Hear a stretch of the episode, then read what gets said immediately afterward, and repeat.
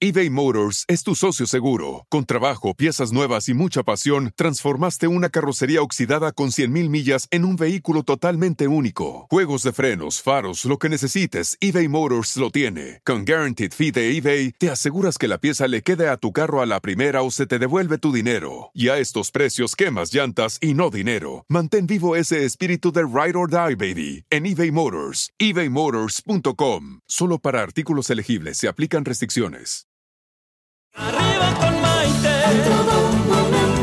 Arriba con Maite. Un programa que te ayuda a vivir feliz y a plenitud. ¿Qué tal amigos? Bienvenidos a esta edición de Arriba con Maite, el programa que nos ayuda a vivir felices y sobre todo a plenitud. Soy Maite Prida y con mucho gusto los saludo desde la Ciudad de México y hoy tengo un tema que yo creo que a todas las personas que estamos, mm, digamos, creando conciencia y ya pasamos de los 45 años, tenemos que empezar a ver y a entender, porque vamos a estar hablando acerca de la jubilación. En términos generales, la jubilación es la acción por medio de la cual una persona deja de estar activo en el trabajo por su edad a cambio de recibir una pensión. La jubilación puede sonar como un acto administrativo, ya que es cuando un trabajador deja de ser una persona activa laboralmente hablando y pasa a ser una persona pasiva o de inactividad laboral tras haber alcanzado la edad máxima para determinado trabajo.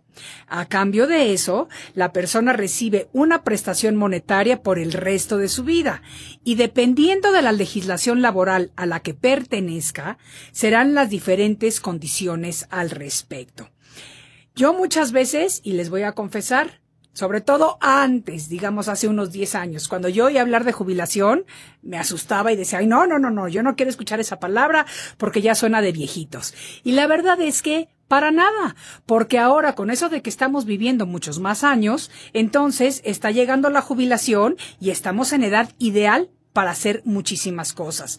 La edad de la persona para poderse jubilar difiere por países. Por ejemplo, aquí en México, la jubilación se ejerce para los hombres a los 65 años y para las mujeres a los 60. En Perú, es a los 65 años.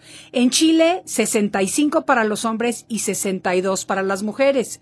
Y en Estados Unidos, 62 años para poder solicitar los beneficios del Seguro Social, aunque ahora, por cuestiones políticas, uno recibe mejores beneficios si se espera hasta los 67 en los Estados Unidos. En fin, cada país tiene sus normas diferentes. Pero en general, la edad mínima de jubilación se ha venido incrementando a nivel mundial de una manera paulatina a medida que aumenta la esperanza de vida. Pero precisamente por eso, porque cada vez las personas vivimos más y tenemos la capacidad de extender nuestro periodo de actividad laboral o de productividad, las, las, la población se va haciendo más longeva y nosotros podemos entonces hacer otras cosas con nuestro tiempo. Yo me acuerdo que, por ejemplo, en mis épocas, cuando ya las personas, en mis épocas de niñez o de juventud, las personas jubiladas eran viejitos, veíamos a las viejitas tejiendo para los nietecitos y demás. Ahorita las personas jubiladas tienen su motocicleta, se van de viaje, van a cruceros, disfrutan muchísimo más la vida. Yo quiero un jubiladito así con moto, ya les platicaré.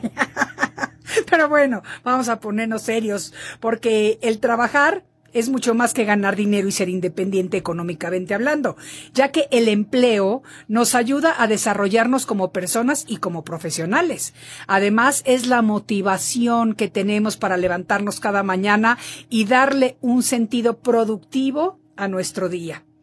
El paso de la vida laboral a la jubilación puede ser complicado y conlleva un tiempo de adaptación, porque tu vida la vas a reajustar. Para ello es importante crear nuevos hábitos que te permitan organizar tu día y tus quehaceres. Puede ser un momento para dedicarle tiempo a algo que quizás siempre quisiste hacer, como estudiar algo nuevo, viajar, hacer algún voluntariado, escribir, descubrir una nueva afición, hacer ejercicio, dar clases, leer, etcétera, etcétera, etcétera. Lo importante es mantenerte ocupado y seguir aprovechando los años que te quedan de vida y sobre todo los años que te quedan con salud. Durante la etapa de nuestra jubilación debemos recordar algo muy importante y es que pasamos la vida haciendo cosas que tenemos que hacer, como por ejemplo ir a la escuela de niños, ganarnos la vida de adultos, criar a los hijos, etcétera, etcétera. Así que cuando llega la época de jubilación, tenemos el privilegio de elegir lo que queremos hacer con nuestro tiempo, por lo cual debemos tomar ventaja de ello. Pero para hablarnos de este tema de una manera más profunda, tenemos ya en nuestro estudio a nuestro colaborador y amigo Francisco Neri. Él es tanatólogo, perdón, encargado de impartir talleres y conferencias para enseñarnos a lidiar con todo tipo de pérdidas y transiciones. Y como todos los días, le doy la bienvenida a todos nuestros seguidores de Internet, porque la verdad es que las redes sociales son maravillosas para tener ese contacto directo con la gente. Saludos a Maite Prida en Facebook, Maite Prida eh, oficial en Instagram, eh, arriba con Maite también en Facebook y desde luego les digo que pueden escuchar después todos los podcasts en mi canal de YouTube Maite Prida también. Bueno, pues no se vayan porque regresamos después de una pausa. Estás escuchando Arriba con Maite. Enseguida volvemos.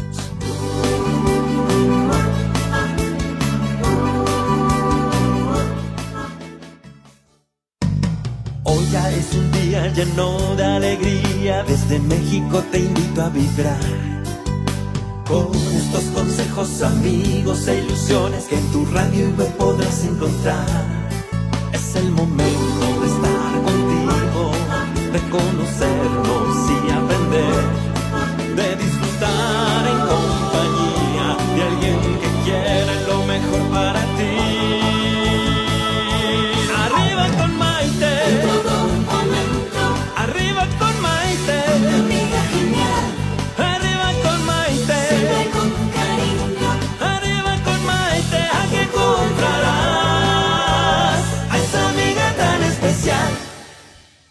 Bienvenidos nuevamente a arriba con Maite. El día de hoy estamos, ah, vamos a darle la bienvenida a nuestro invitado de lujo, que es Francisco Neri, tanatólogo que ha trabajado como voluntario en oncología pediátrica en el Hospital General de México, pero además es conferencista, imparte talleres, da pláticas familiares, acompañamiento y coaching en el manejo de todo tipo de pérdidas y transiciones para todas las edades. Por eso es que él nos va a ayudar hoy en día a entender un poquito mejor la transición que tenemos que hacer cuando llega la época de la jubilación. Un aplauso fuerte para recibir a Francisco Neri. Así me gusta. Este, este abrazo, la verdad es que es muy bonito. Todos los días digo lo mismo, para que cada día lo den con más ganas todavía. Francisco, No, bienvenido nuevamente. Muchas gracias. Muchas gracias, Maite. Qué gusto verte. Igualmente. Vamos a hablar acerca de la jubilación, porque es Claro. verdad lo que yo estaba diciendo al inicio. Yo de chica veía a las personas jubiladas como los viejitos. Y ahora que me estoy acercando a la edad, son Pero- pero unos es que además, jovenazos. Mira, mira, yo creo que es bonito empezar por allí porque, porque la gente de antes creía que ya pasando los 50 Ya ya, no podías hacer nada. No, ya no. Ya eran sí, ancianos. la se sociedad te limitaba. Como ancianos. Uy, eso ni se diga. Claro, ya la Ni vestimenta era la- Sí. el caminar, el El hablar, pelo. el pe- ya no se pintaban el pelo, no se arreglaban. Los señores eran muy dejados, ya estaban muy panzones, porque ya estaban grandes. Sí. Ya no estaban en edad De estar nada. conquistando, no, no, ni de no, nada. No, no. De nada. Ya se había pasado. Exacto. Entonces ya sabían que entraban en esta época en la que ya a los 60, 70 se iban a morir. Pues entonces ya no. Sí, ya como que se dejaban ahí nada más esperando el momento de que ya, les ya tocara no irse. importaba nada. Sí. Ahora con esto de que tenemos 50, 60 y todavía nos sentimos tan fuertes. Ah, y jovenazos, Claro, y nos que vemos lo bien que y nos menos cuidamos. queremos es pensar en que nos vamos a morir o en que yo me voy a quedar sin hacer nada. Claro. Y aquí vienen muchas ideas. ¿Te acuerdas que el primer programa era de ideas limitantes? Sí, La jubilación está llena de ideas limitantes. absolutamente. Porque cuando la gente dice es que si tú no trabajas te vas a morir. Sí, ¿Cuánta gente dice el día que yo me jubile me muero? sí. Y de veras se mueren, Y lo porque se- se claro, van porque lo están diciendo y se van Claro. programando y se van programando y se van programando. Y la mente la mente no entiende de bromas. Claro. Si a la mente yo le digo, cuando yo me jubile me voy a morir, ¿qué va a pasar? Que te, lo En más el seguro es que momento te en vas el a que me morir en el momento en jubilo, el que todo empieza a fallar. Sí. Ya me sí. siento mal, ahora ya me canso, me levanto tarde y me da Sí. flojera, ya no desayuno, Sí. ya no salgo a pasear al perro, sí, lo paseo al rato. Sí. Tengo todo el día. Y entonces me empiezo a sentir inútil. Y Absolutamente. eso es lo peor que podemos hacer, porque una cosa es no tener un trabajo formal y otra cosa es no hacernos de un trabajo propio Claro. que nos llene de gusto. Ir a ver mis plantas, si me gustan las plantas. O ir a arreglar a los pájaros, que yo tengo pájaros y se los encargaba al nieto. Sí. Ahora voy y los arreglo yo. Sí. Y les cambio el periódico, les pongo al piste, o le cambio al perro, lo llevo de paseo al parque dos, tres veces, pero me siento parte de lo que son mis cosas en casa. Claro. Porque antes pensamos, no, yo me voy a mi, a mi trabajo y ahí estoy produciendo. Aunque cuántas veces llegábamos al trabajo y nos poníamos a platicar con el compañero. Claro. O Desde ahora las con las redes sociales, a ver qué está pasando. Eran las ocho, las nueve y yo pegado ahí en el otro, pero Sí. sentía que por este perder el tiempo, muy entre comillas, Sí. ya me estaban pagando. Absolut- porque te estaban pagando. Porque estaban O sea, pagando. Digo, no a ti personalmente, estoy diciendo, le estaban Exacto. pagando a esta persona. Y eso es parte del trabajo. Si Claro. yo mi trabajo llego y lo hago en dos horas y me pagan ocho, Claro. me tengo que esperar las otras seis. Absolutamente. Pero me sentía activo y me sentía productivo por estar en esta rutina. Claro. El hecho de sacarme de esta rutina, ¿qué hace? Que yo piense que ya no estoy haciendo nada. Absolutamente. Y que la gente inútil, que es horrible. Y estar en la holganza y de holgazán sentadote. Y, no, Sí, no, no, no, no, Yo no, tengo no. que estar haciendo algo que produzca dinero. Y no siempre es dinero, porque si dinero ya me van a dar, yo me puedo ir a hacer algo que me gusta, como tú dijiste, un voluntariado. Claro. Ir y compartir con los muchachos mi experiencia en algo. Que ahora los muchachos no nos quieren oír, pero habrá quien sí. No, pero además ya no tienes que necesariamente ir con muchachos, o sea, puedes hacer un voluntariado en un hospital. Claro. Puedes hacer un, un voluntariado en, en este, en un centro para personas mayores.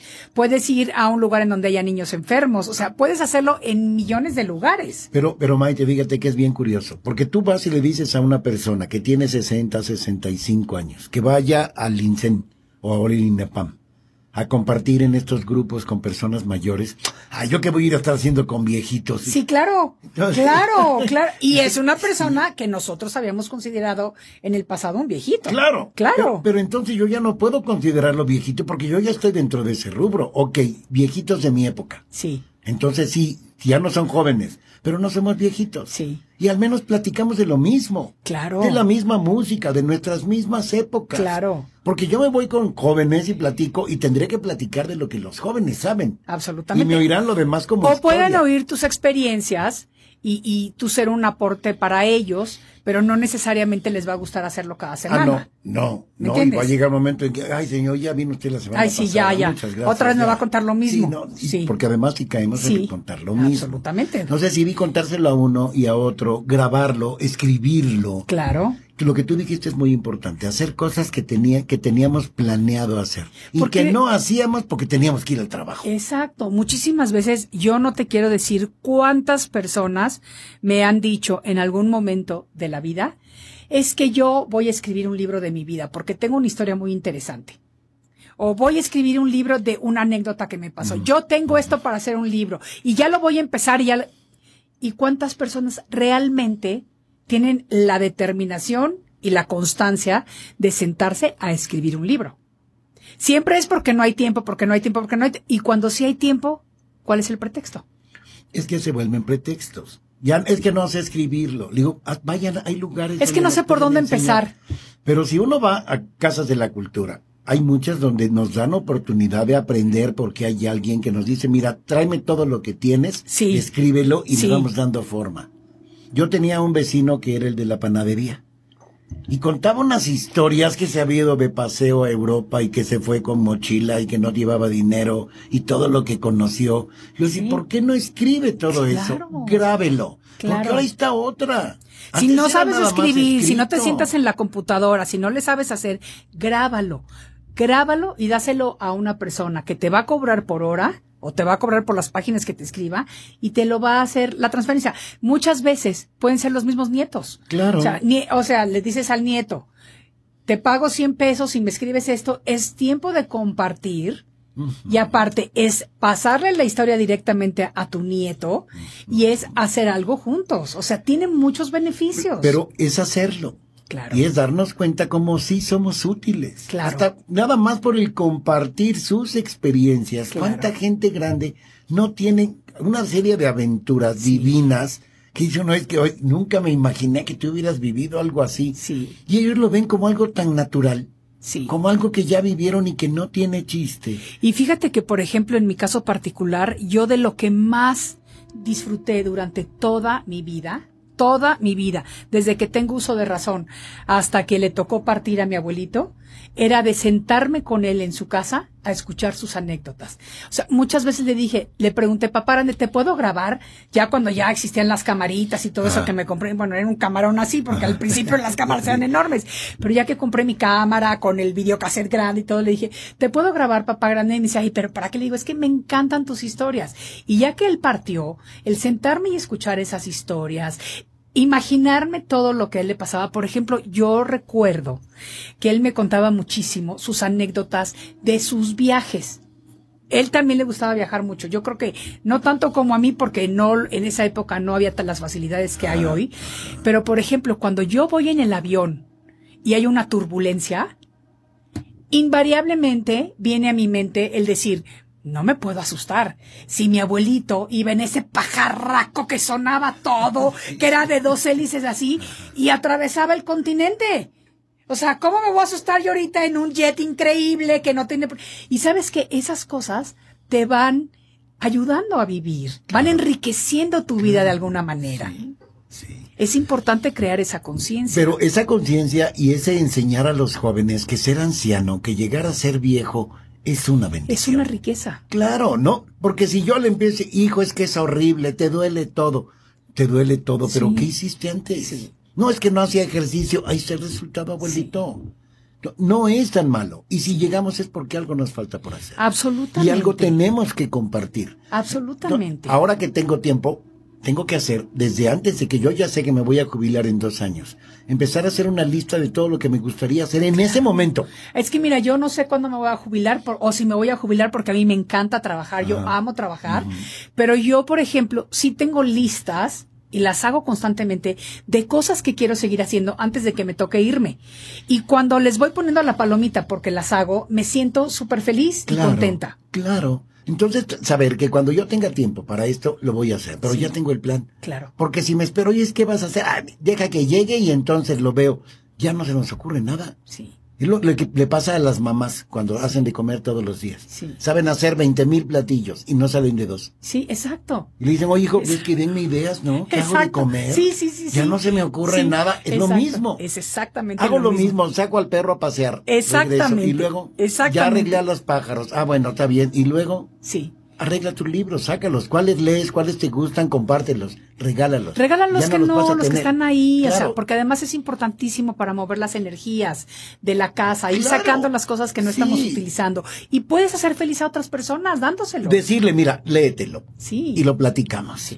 No, Ese tipo de cosas hacen que el, el- el abuelito, el señor que está jubilado, se vuelva como una luz en esa colonia. Claro, Que pasa mucho en los pueblos. claro, claro. Antes el radio era la maravilla porque lo oía la gente allá Claro. sintonizándolo y la voz del locutor. Y luego el tan bonito. cuando se sí. iba y si movías tantito el radio ya no se oía bien la señal y lo acomodabas. Entonces, todo el mundo estaba pegado al radio y Todo estábamos platicando lo que era el radio. Todo el Ahora que ya no lo hacen, y ahora que hay tanta variedad, tantísima cosa. Sí, Siempre es bueno oír a alguien grande y que nos cuente todo lo que ha vivido. absolutamente. No, no podemos creer a veces, como dices, ¿no? De estos aviones que llegaban y aterrizaban normal. Sí, no, no, no, Y no. que ir para como No, y cuando tenían que, cargar la escalera para, porque no traían las No, escaleras, o sea, tenían que abrir las puertas y traer no había estas plataformas en donde, y ahorita imagínate los aviones de dos, de doble piso que tienen las plataformas doble, Ah, no, a mí me impacta todo eso, a mí me fascina. Sí, es maravilloso, pero entonces todo esto que podemos ir haciendo, con lo que podemos seguirnos maravillando. Claro. Leer, que es tan bonito leer. Meterse a internet y ver un montón de documentales, viajar sin salir de su casa. Sí. Porque habrá quien diga, ok, yo no tengo tanto dinero como Sí, para viajar. sí. Ok, métete a internet. Métete a internet. Ve las- documentales. Hay tanto, ¿dónde vas a conocer muchos tanto, países tanto. sin salir de tu casa? Chequen, chequen, mismo. ahí voy a hacer comercial, chequen viajando con Maite, porque yo tengo muchos segmentos, muchos segmentos en internet, Y en YouTube. Eso es muy padre, porque además es tu conocer visión lugares mucho más conmigo. fresca. Sí. Claro. Y tu visión y la forma en la que tú lo ves, como tú te diviertes. Que digo, oye, qué padre, me gusta porque además de lo que yo hubiera hecho. Claro. Oye, ¿y habrá probado esto? Sí, sí, lo probó. Y entonces estás queriendo ver todo eso. No tenemos esa posibilidad de. Sí, sí. Pero ¿qué voy a hacer? No, es que yo tengo mala suerte. Que... Y entonces, ¿qué me voy a amargar todavía más? No. Buscar que sí tengo, que sí puedo hacer. Claro. Y eso es bien importante. Es bien tenemos- importante. Cuando tenemos el tiempo de la jubilación, darnos cuenta de que ahora tengo tiempo. ¿Qué es lo que voy a hacer con mi tiempo? Claro. Soy el dueño de mi tiempo. Sí. Ya no es una empresa la dueña de mi tiempo. Porque no era dueña de mí, era dueña De mi tiempo. tiempo, de tu Entonces tiempo. ahora me devuelven este Sí. bendición de que ahora este es tu tiempo, ocúpalo como tú quieras. Claro. ¿Cómo lo voy a administrar? Claro. Porque claro. mi vida sigue siendo la misma. Sí. Ahora es mi tiempo. ¿Y quién es el que tiene que administrarlo? Yo. ¿Cómo lo voy a poner como yo quiera? Pero fíjate que te voy a hacer una pregunta que a lo mejor este, algunas personas se le están haciendo a la vez.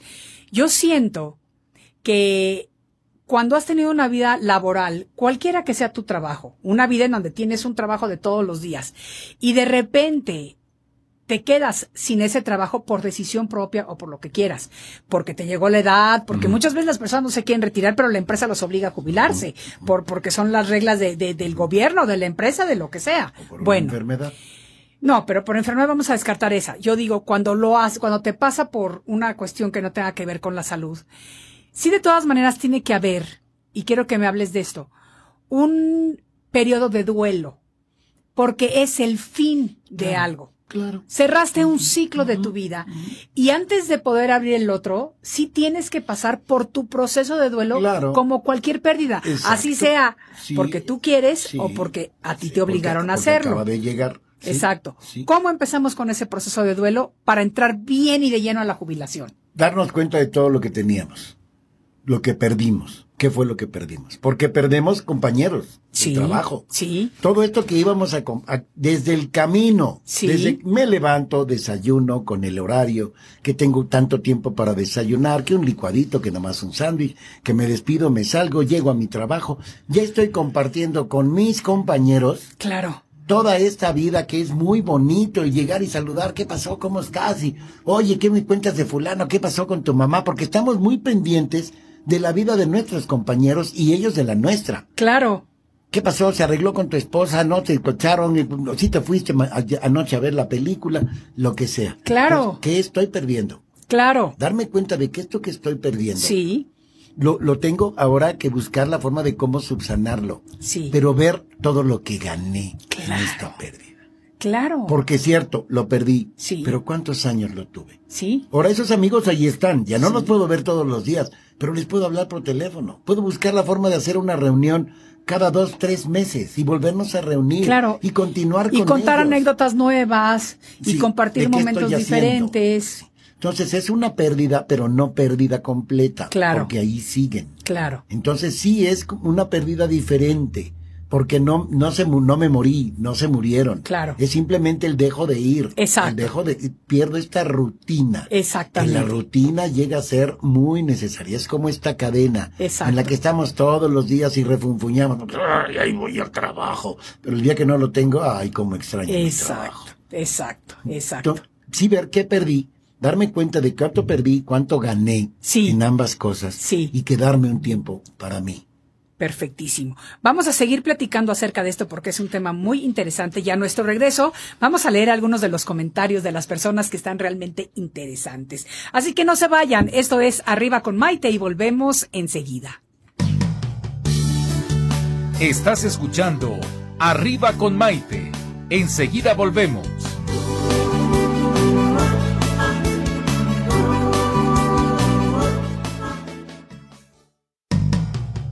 Es un día lleno de alegría, desde México te invito a vibrar. Con estos consejos, amigos e ilusiones que en tu radio y web podrás encontrar. Es el momento de estar contigo, de conocernos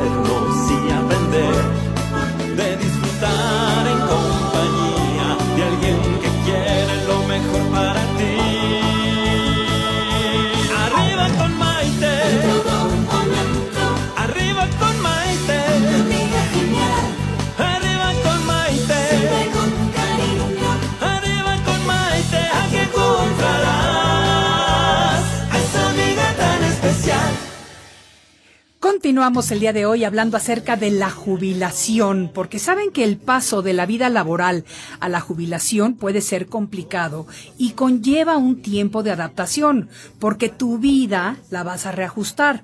Para ello es muy importante crear nuevos hábitos que te permitan organizar tu día y tus quehaceres. Puede ser un momento para dedicarle tiempo a algo que quizás siempre quisiste hacer, como estudiar algo nuevo, viajar, hacer un voluntariado, escribir todo lo que hemos estado diciendo, ¿verdad, Ah, Francisco? sí. Pero a veces nada más lo pensamos y no lo hacemos. Voy a leer algunos de los comentarios de nuestra gente maravillosa que se conecta con nosotros. Fíjate. Eh, Paco dice, saludos desde Tlapala. Muchos saludos para ti. Lucy Arroyo, saludos, acompañándote a la distancia desde Appleton, Wisconsin. Qué bonito. Pero fíjate lo que me dice ella. Dice, yo soy una de esas, Maite, jajaja.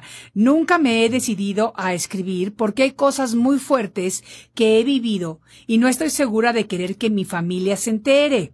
Pero sería muy bueno escribir mi triste historia. Fíjate, yo voy a hacer un comentario y después te dejo que lo hagas tú. Perfecto. Si no te Sí. importa. No, adelante. Yo creo que historias tristes tenemos todos.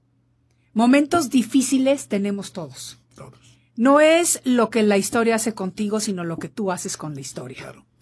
Y muchos de los grandes bestsellers del mundo son el resultado precisamente de esta historia y de la transformación a una oportunidad de Claro. crecimiento. Claro. Entonces, mi consejo para ti, Lucy, es escribir tu historia. Escríbela todos los días en tu ordenador. Sé que tienes ordenador porque nos estás viendo Claro, por la computadora. Sé que sabes escribir porque me escribiste en este momento. Sí. Entonces, dedícale como yo hago mis libros y te voy a decir cómo. Yo, cuando ya planeo qué libro voy a escribir, no el título, porque el título sale generalmente al final. Cuando ya planeo de qué va a ser mi, mi libro, me siento, escribo un resumen, principio y fin, que yo le pongo introducción y conclusión. Y voy llenando paso a paso de lo que voy a hablar. No va a ser el orden final, pero así se empieza. Y lo que sí es muy importante es que todos los días le dedico o dos horas o tres horas, pero en forma. ¿A qué me refiero con esto? Yo lo tomo como que es mi trabajo porque eventualmente el salir a publicarlo, el salir a dar conferencias, presentaciones, firmas del libro, viene siendo mi trabajo. Claro. Pero para llegar a eso, tengo que hacer lo que digo yo, la preproducción. Entonces, durante esas dos o tres horas que yo asigne al día, no tengo el celular en el cuarto en el que yo estoy, desconecto el teléfono de mi casa y le digo a todo el mundo que absolutamente nadie me puede interrumpir, porque verdaderamente se lo tengo que dedicar a mi trabajo. Y una vez que lo empiezas a hacer y cuando ya lo haces por 21 días consecutivos, como cualquier cosa en la vida se convierte en hábito. Entonces ya es mucho más fácil el día número 22 de saber que dejas tu teléfono afuera, desconectar el teléfono, sentarte frente a la computadora y empezar a escribir. Claro. Así que eso es lo que tenemos que hacer. Yo me encantó la idea porque además lo voy a ir haciendo. Velo haciendo. tú dices. Y te voy a ir Ah, preguntando conforme vayas viniendo al programa cómo vas con esto. Fíjate que ella dice que, que hay partes de su vida que es una historia que no quisiera que el resto de la familia supiera o algo. así. Eso pasa muchísimo. Pero ¿sabes qué es lo más común? ¿Qué? Que resulta que dicen, oye, mira, ella sí se acuerda de lo que pasó. sí, Es de esos secretos que todo el mundo sabe, pero Sí, nadie dice nada. Secretos a voces. Sí, todo el mundo lo sabe y todo el mundo piensa, no le comentes porque no se acuerda. ¿Y cuál sí se acuerda? Sí. Y además hay otras opciones, lo puedes escribir como novela. Yo tengo grandes amigas, Claro. grandes amigas, celebridades, que precisamente por ser celebridades y estar en casos legales, por ejemplo, por la batalla con el exmarido, por la batalla por el hijo, con la batalla, escriben lo que les pasó, se quitan su nombre, ponen el nombre de alguien más y ponen una novela. No es una novela, es la novela de su vida. Pero ya con eso no se meten en problemas legales. Pero mira qué bonito es el saber, como tú dijiste, que con todas estas piedras que me encontré en el camino, yo pude pu- haberlas puesto en cada una de las partes donde me tropecé y me Claro. caí y contar lo que me dolió haberme caído. ¿Y Pero- cómo lo superaste? ¿Y cómo agarré estas piedras? Las saqué, las puse, armé y me subí en las piedras para ver todo lo que había dejado atrás. Son las mismas piedras, nada más es encontrar una función diferente. Ok, me tropecé. ¿Para qué me tropecé? Claro. Porque nada pasa por casualidad. Todo tiene un objetivo. ¿Qué fue lo que me llevó a tropezarme? ¿Qué fue lo que me llevó a tener un, un hermano que, que, hiciera lo que hizo? Que se metió de ratero, oye, pero sin la casa nunca. Pero mi hermano era ratero. Y yo, ¿Qué aprendí de eso? Claro. ¿Qué le, qué le faltó? ¿Qué no vio? ¿Qué soñó? Yo voy aprendiendo de la vida de otros, que es de la de mi familia. Claro. Pero voy saliendo adelante. Claro. Porque también aquí dice, no, es que a mí me ha ido tan mal, Sí. pero tan Sí, pero no te vas a tirar a la víctima y todo, toda y la vida porque qué desperdicio de vida. Le encanta el, el Yo ser sé. y sufrirlo. Y dices, Hay que ¿sabes cortar con ese Por ahí patrón. no. Hay Pero que entonces, cortar. Ahora es donde dicen, párale con esto. ¿Y qué vas a hacer con esto? Velo desde otro ángulo. Claro. Pero no es fácil, no, nadie dijo que fuera fácil. ¿No? ¿Qué es el, el, el duelo de haber perdido, de ya no estar trabajando, porque no perdí mi trabajo? Ya tengo la gloria y el sol de estar jubilado. Claro. Verlo como un aliciente, como algo, oye, qué padre, ya me voy a jubilar, no como una maldición. Sí. Porque ahí empieza mi problema. Claro, porque estás emanando eso al universo y el universo es lo que te va a dar. Ahora te voy a decir una cosa, hablando de los problemas de las familias y demás, hay un eh, proverbio chino maravilloso que dice que mientras más piedras me tires, más alta será la edificación de mi casa. Claro, Y es cierto. claro. Mientras más me tropiezo, más, más valiente, más brillante voy a ser en la vida. Pero- Entonces, hay que transformar esas adversidades en oportunidades. Es que yo creo que esa es la base. Sí. Tú dijiste, y es cierto, ¿quién ha vivido que tenga su vida así de color de rosa? Nadie, y te puedo asegurar que nadie. Es que sabes que muchas veces la gente pretende que la tienen las familias perfectas y esas familias no existen, porque la perfección radica principalmente dentro de la imperfección. Todas las familias, todas tienen algún problema, todas, Todas, sí, todas, sí. de diferentes índoles, de salud, económico, de traiciones, de engaños, de robos, de lo que sea. Siempre hay un problema, porque esos son nuestros aprendizajes Claro, y es lo que claro. venimos a, a perfeccionar en este paso por el mundo. Y venimos y elegimos el y llegar a esa familia. Claro, Nuestra alma claro. tenía un plan. ¿Y por qué no llegamos a otra casa donde las cosas fueran más bonitas? ¿Y por qué me tocó este papá? Tú elegiste ese papá. Claro, Nada más trata de hacer un análisis de qué es lo que tenías que aprender de ese papá. Exacto. O de esa hermana que es atosigante contigo. ¿Qué tienes que aprender de esa hermana? Exacto. Ahora perdono, y así como yo puedo perdonar a mi papá, a mi pareja y algo de que es terrible, y que me hace sí perdonarlo, pero estar junto a él me, me es tóxico para mí, Sí, lo perdono y me alejo, y Exacto. se vale. claro que se Nadie vale. quiere decir que porque es mi papá, mi mamá, mi hermano, yo lo tengo que querer. Nadie, No. nadie. Porque es tu familia de sangre, no tienes ninguna obligación moral de quererlo. No. Para nada. Le- Tienes un compromiso de sangre, Sí. que es algo muy diferente. El amor no se compra. No. Y puede que yo lo respete mucho. Sí. Respeto mucho a mi hermano fulanito de tal. O puede que no lo respetes. Pero ya no lo veo. Sí. Ya no tengo nada contra Sí, él. puede que no lo pasó, respetes y no lo veas. Y se vale. y ya no me duele, porque Claro. eso es lo más importante. Eso es ya no me duele. Y me Eso acuerdo y hablo de eso y ya no me duele. Eso es haberlo trascendido. Eso es ya me sirvió de algo. Ya soy más fuerte. Absolutamente. Eso me hace fuerte, porque si yo sigo diciendo es que sí me acuerdo, pero ya casi no, no, ¿en qué crees que todavía? Y mucho. Claro. Aunque hayan sido 20 años, hay gente que habla de cosas que le pasó hace 20 años y se le vuelve a quebrar la voz. Sí, claro. Entonces, hay algo por ahí que tenemos que acabar de manejar y que tenemos que ca- que acabar de sacar ese hilito. Es un hilito, mira, nada más es el recuerdo. Sácalo, bórdalo Sí. y haz una crucecita con ese. Eso será lo mejor que podemos hacer con nuestros recuerdos. Eso será lo mejor que podemos hacer con todo lo que hemos vivido ni nuestro trabajo. Toda esa serie de anécdotas que tenemos de la gente con la que convivimos en nuestro trabajo. Hacer una reunión alguna época y decirle, yo me acuerdo de ti cuando tú entraste, que pasó esto, esto y esto. Y te vas a sorprender de las cosas que la gente se acuerda Ah, de ti. claro, y, entonces este intercambio que se puede hacer de la gente que ya está fuera de mi trabajo Sí. y los que siguen allí, que el que yo no vaya a trabajar no hace que me olviden, hace que me sigan recordando y que estén buscándome. Claro que sí. Entonces, aprovechar nuestro tiempo libre es Sí. siempre muy importante. Sí. Pero no pensar que somos inútiles. Porque hay gente que va a trabajar y es más inútil que la que está en su casa. Absolutamente. Absolutamente. Pero fíjate, ahorita que estás hablando de eso, te voy a leer este comentario que me encanta. De Liz Poblanita que dice lo siguiente. Hola Maite. Fíjate que mi mamá está jubilada y ahora es más difícil para mí localizarla. No la encuentro en su casa y en su celular no contesta porque está ocupada. Está maravilloso. qué bueno, está maravilloso. Qué bueno, sí. O sea, de verdad, Sí. esta es una señora que, vamos a dar un aplauso a esta señora, porque de verdad, qué buen aplauso, este se lo merece. Sí, o claro sea, se lo merece, de veras. Qué increíble. Es una señora que está aprovechando al máximo su época de jubilación. Claro. Qué bueno que no saben dónde está. Está bien, ¿no? Sí, Entonces, claro. ¿cuál es el problema? Claro, claro. Malo que supieran que esté en un hospital o que esté encerrada viendo nada más televisión. Que ver televisión un rato tampoco es malo. No, no, Pero un rato, un pero todo con moderación, incluso la moderación. Fíjate que en Mazatlán, donde vive mi mamá, hay un señor que es más o menos vecino, como a dos cuadras de su casa, eh, que toda la vida hablaba de que siempre estaba de mal humor el señor. Ellos tenían un puestito de, de, de estas tiendas de abarrotes, ¿no? Ay, pero siempre estaba de mal humor. Yo había veces que ni siquiera quería llegar a esa tienda porque decía, prefiero caminar más, pero para que no estar con el señor de mal humor. Y todo el tiempo hablaba de que ya quiero vender el negocio para retirarme, ya quiero. Eso es lo que yo le escuchaba decir todo el santo día. Bueno, vende el negocio y se retira. Y ya no lo veía yo por ningún lado, nunca, nunca, nunca.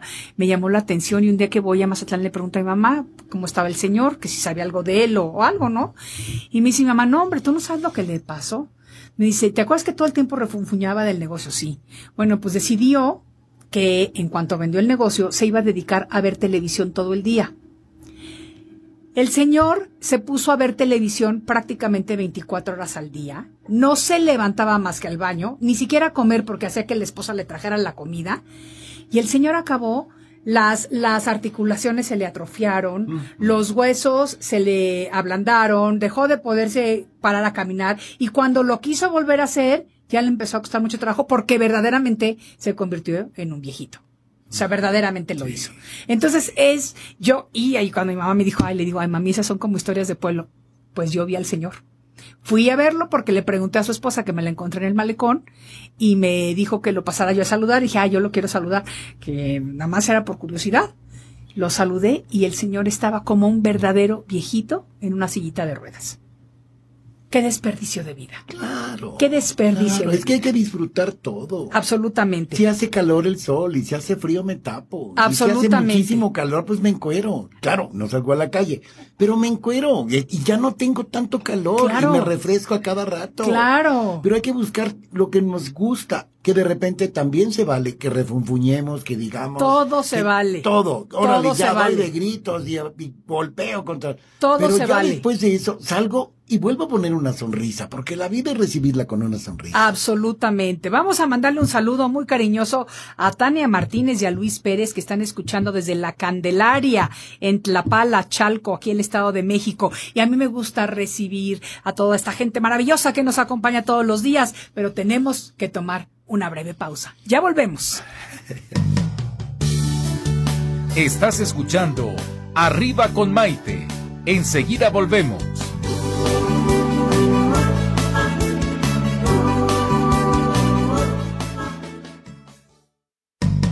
Hoy ya es un día lleno de alegría, desde México te invito a vibrar. Con estos consejos, amigos e ilusiones que en tu radio y web podrás encontrar. Es el momento de estar contigo, de conocernos y aprender, de disfrutar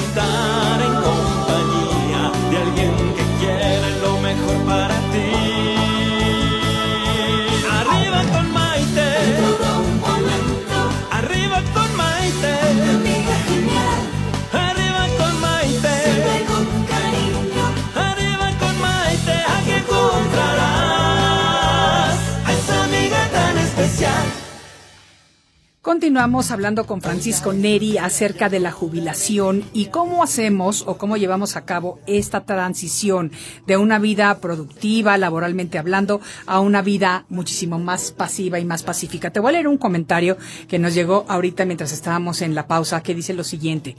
A las personas adultas les llega a dar miedo a ser incompetentes o llegar a ser un estorbo para su familia.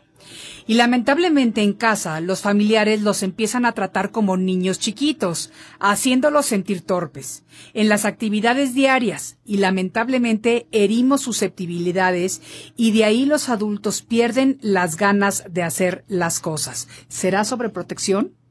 Es la pregunta y dice TNX EISA, entonces discúlpame porque no sé cuál es tu nombre completo, pero sé que eres de Tlapala y me puedes escribir cuál es tu nombre completo. Yo no creo que sea que, que los vemos como pro- sobreprotección, no. No. No. Más bien, yo creo que se empiezan a ver como un estorbo. Sí. Y es uno mismo. Sí. Porque, porque vamos proyectando esta parte. El de que queremos hacer cosas que a lo mejor ya no podemos porque me corto. Pero entonces, papá, mira, ya no puedes hacer esto porque te lastimas. Ayúdame con esto otro. Y empezamos a ver el que no me gusta limpiar frijoles. Sí. Pero es que papá tienes buena vista y tú limpias bien los frijoles. Sí, pero si no te ha gustado hacerlo y no lo quieres hacer Bueno, ahorita. entonces, ¿qué si quieres hacer? Sí. Ah, bueno, yo te ayudo a, a, limpi- a limpiar los chícharos. Sí. Órale. Pero que lo pon- y que sea parte de lo que vamos a hacer y de, ese- de nuestro todo. Exacto. Exacto. Siempre. Exacto. El exacto. siéntate y cuéntame algo. Eso es hacer lo importante. El siéntate aquí, platícame. Y oírlo, y estarlo oyendo y estarle preguntando, bueno, pero esto no entiendo, a ver cómo estuvo. Pero hacerlo parte de mi vida. Claro. No, porque es decir, ay papá, es que eso ya se me lo contaste.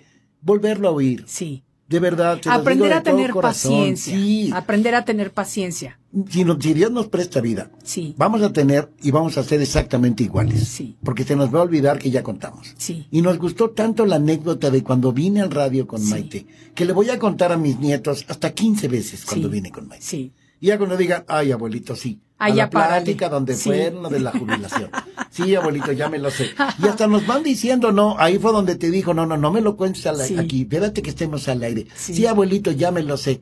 Escúchenlo. Sí. Hay Porque que el tener momento en el que ya no están esos abuelitos, se van a dar de topes por querer oír otra vez la Alguna de las historia. anécdotas. Claro, entonces Absolutamente. hay que aprovecharlo. Hay que aprovecharlos y esa es la respuesta para Tania Martínez porque ya me escribió su nombre, a quien le mandamos un saludo muy cariñoso. Yo te quiero hacer una pregunta.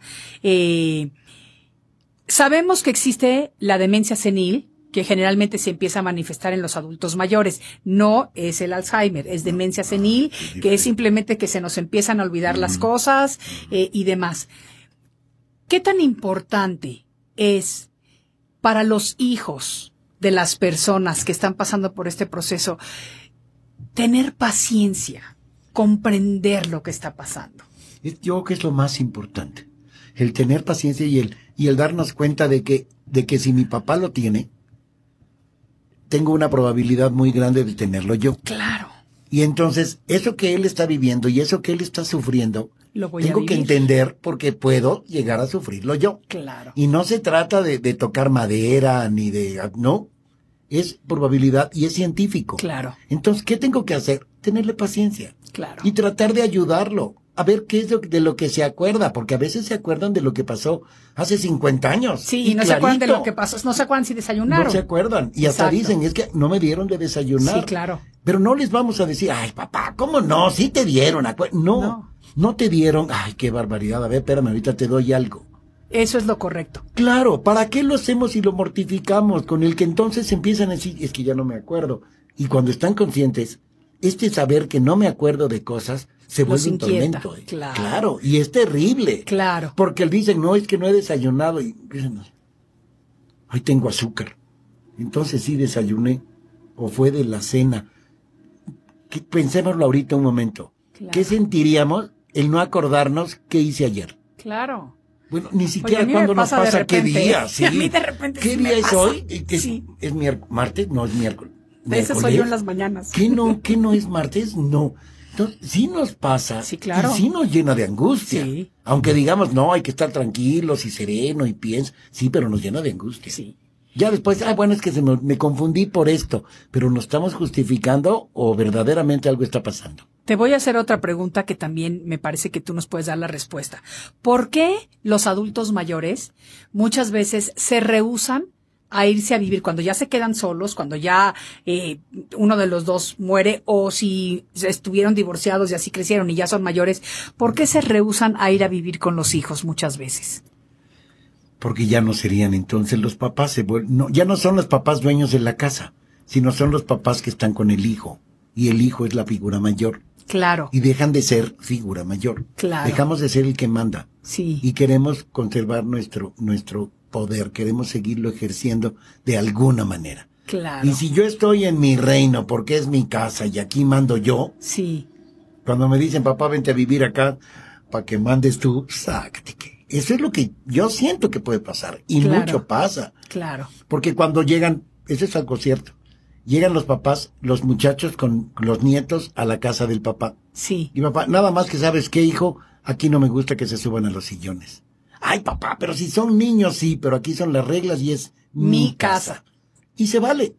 Cuando uno llega a la casa del otro y es el papá, es el padrino, es el hermano, son las reglas de, De la, la, persona casa. de la casa. Y esas hay que acatarlas. Claro. Entonces, si yo me voy a tener que ir a vivir a la casa de mi hijo, de mi hija, y voy a tener que estar aguantando lo que hacen, y voy a tener que comer lo que, y sabes qué, mejor no. Pero entonces. ¿qué haces? Porque es muy peligroso dejar a las personas ya muy mayores viviendo solas. Ahora hay casas para, para los para casas Pero de si día. tampoco se quieren ir, ah, para el día, Sí, de entrar y salir. Exacto. Hay unas casas de día donde yo llego por mi papá, lo llevo, lo entrego y se encuentra con Como cuando llevabas a los niños a la- Igualito. cuando te llevaban a ti de niño a la escuela.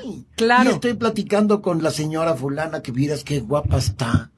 Ay, pa- papá, si tú ya no tienes edad para eso. Ay, sí, eso me, me choca cuando me dicen eso. ¿Verdad que sí? Sí, sí, sí. sí, sí. Espérate que tengas mi edad y ya verás si no va a ser edad para Ay, que fíjate lo que yo me acuerdo que, que, porque estaba hablándolo con un primo mío hace unos días, yo me acuerdo que cuando mi primito era chiquito, yo ya tendría como unos 20 años, pero él tendría unos 8 o 9. Me acuerdo que un día me yo, se vino a comer a mi casa y me dice, no, es que el papá de mi amigo está muy viejito. Y le digo yo, ¿cuántos años tiene? Me dice, 40. y ahorita que mi primo tiene 45, le digo, ¿y te sientes viejito? Y dice, no, caray, pero me acuerdo perfecto de esa anécdota. Claro, es lo que estamos diciendo. Ahora, y no te me pongas rojo, ya te estás poniendo colorado. A lo mejor toqué por ahí alguna fibra. Fíjate, este, yo sí me acuerdo perfectamente bien, este, cuando pensaba yo que estas personas eran muchísimo más mayores y en realidad No, lo son, no. no lo son. Ok. Francisco, de verdad que me ha dado muchísimo gusto platicar contigo. ¿Con qué cerramos este programa el día de hoy acerca de la jubilación? ¿Qué nos vamos a llevar como lección? Como lección el que tienen que hacer un plan desde ahorita, desde antes que se jubilen, para ver lo que van a hacer. Que lo escriban todo, que no lo dejen a la memoria. Mi papá decía, más vale la más corriente de las tintas a la más brillante de las memorias. Ah, mira. Apunten todo. ¿Qué voy a hacer? ¿Qué quiero hacer? ¿A dónde quiero ir de paseo? ¿Qué quiero aprender? ¿Qué libro quiero leer? ¿Qué películas quiero ver? Todo eso que lo apunten y que lo vayan llenando poco a poquito.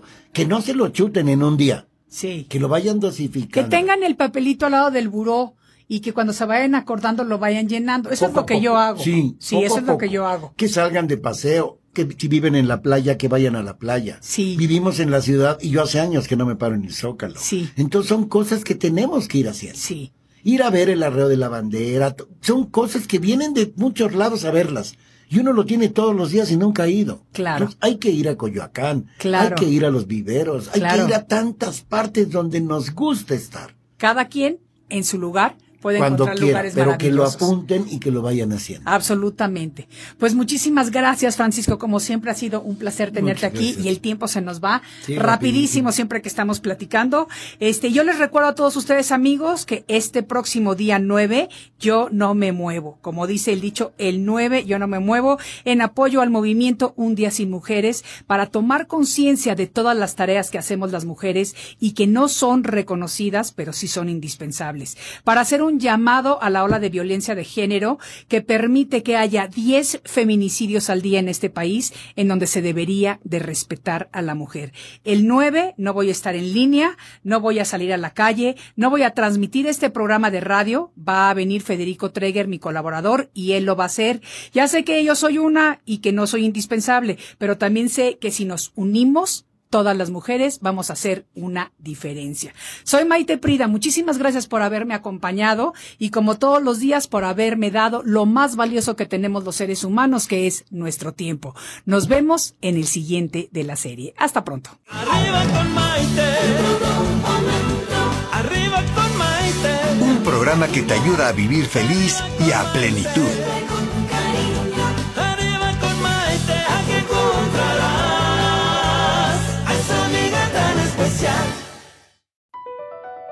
Across America, BP supports more than 275,000 jobs to keep energy flowing. Jobs like building grid scale solar energy in Ohio and producing gas with fewer operational emissions in Texas. It's and, not or. See what doing both means for energy nationwide at bp.com slash investing in America.